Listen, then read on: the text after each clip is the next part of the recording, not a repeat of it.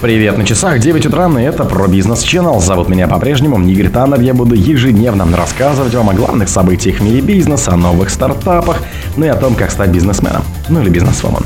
Стоимость самолетов Байкал для регионов России выросла почти наполовину. Экс-глава судостроительной корпорации перейдет в Ростех. Альфа-банк подал иск о банкротстве кировской головной компании Связного. Россия стала крупнейшим поставщиком нафты в Индию. Юнирест подтвердил повышение цен в ресторанах KFC и Ростекс. Армения не нашла политики в проблемах с экспортом коньяка в Россию. Спонсор подкаста Глаз Бога. Глаз Бога это самый подробный и удобный бот пробива людей, их соцсетей и автомобилей в Телеграме. Стоимость самолета «Байкал» для регионов России выросла почти наполовину. Базовая стоимость девятиместного турбовинтового самолета «Байкал», разрабатываемого для местных авиаперевозок Уральским заводом гражданской авиации, выросла на 178 миллионов рублей за одну машину. Об этом журналистам рассказал вице-премьер полпред президента в ДФО Юрий Трутнев, передает корреспондента. Летом 2021 года гендиректор УСГА говорил, что цена Байкала в девятиместной базовой версии без автопилота с возможностью летать только по правилам визуальных полетов составит 120 миллионов рублей. Ключевой заказчик самолетов – единая дальневосточная авиакомпания «Аврора». На Восточном экономическом форуме в сентябре этого года перевозчик подписал соглашение о намерениях о поставке 95 «Байкалов» в 2026-30-х годах.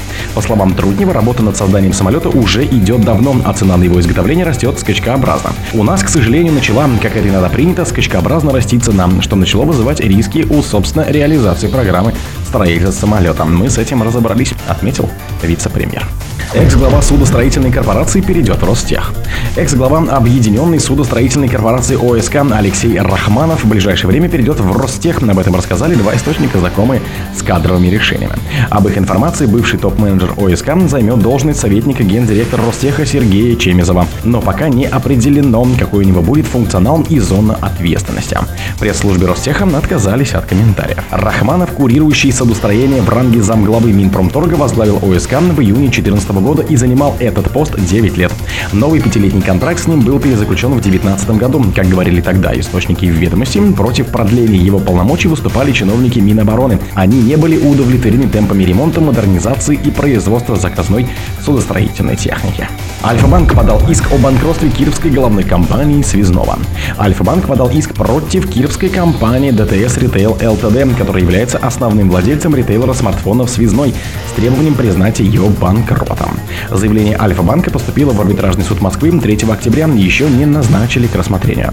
В июле 22 газета в ведомстве писала, что к связному подали в общей сложности 79 исков на 14,26 миллиардов рублей. В частности, Альфа-банк потребовал с ритейлера 6 миллиардов рублей, Совкомбанк 2,4 миллиарда рублей. В феврале 2023 года Связной сообщил, что намерен обратиться в арбитражный суд с заявлением о признании себя банкротом. По словам нескольких собеседников, на рынке IT и электронной коммерции Связной пытается выйти из кризисного положения с помощью привлечения нового инвестора. Россия стала крупнейшим поставщиком нафты в Индию. Россия в 2023 году обогнала Объединенные Арабские Эмираты и стала крупнейшим поставщиком нафты в Индию, пишет Reuters.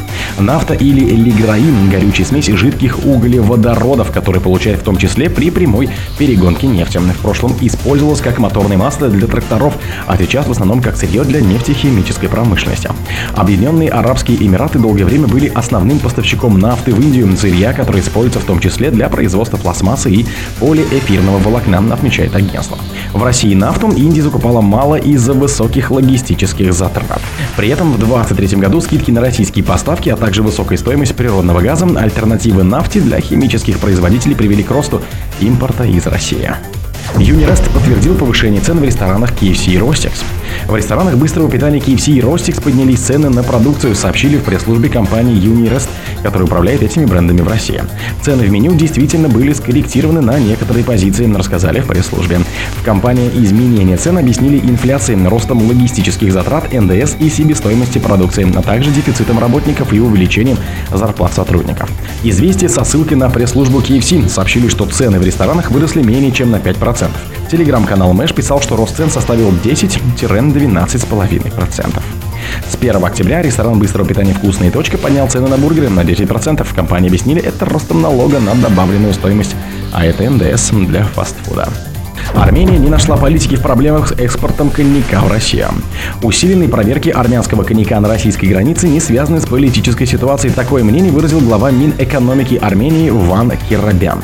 Я бы не сказал, что есть какой-либо политический подтекст. Были взяты образцы из некоторых машин. Ждем результатов лабораторной экспертизы. Другие машины проезжают мимо. Я бы не преувеличивал проблему, сказал он. Но оговорился, я бы не сказал, что мы не знаем причину. Министр назвал важной частью политики Армении поддержание высокого качества производимой там продукции. Он также попросил не задавать ему вопрос про римский статут, основополагающий документ Международного уголовного суда в Гааге, который правительство Армении ратифицировало в начале октября. Киробян пояснил, что не является специалистом в этой области. О других событиях, но в это же время не пропустите. У микрофона был Игорь Таннер. Пока.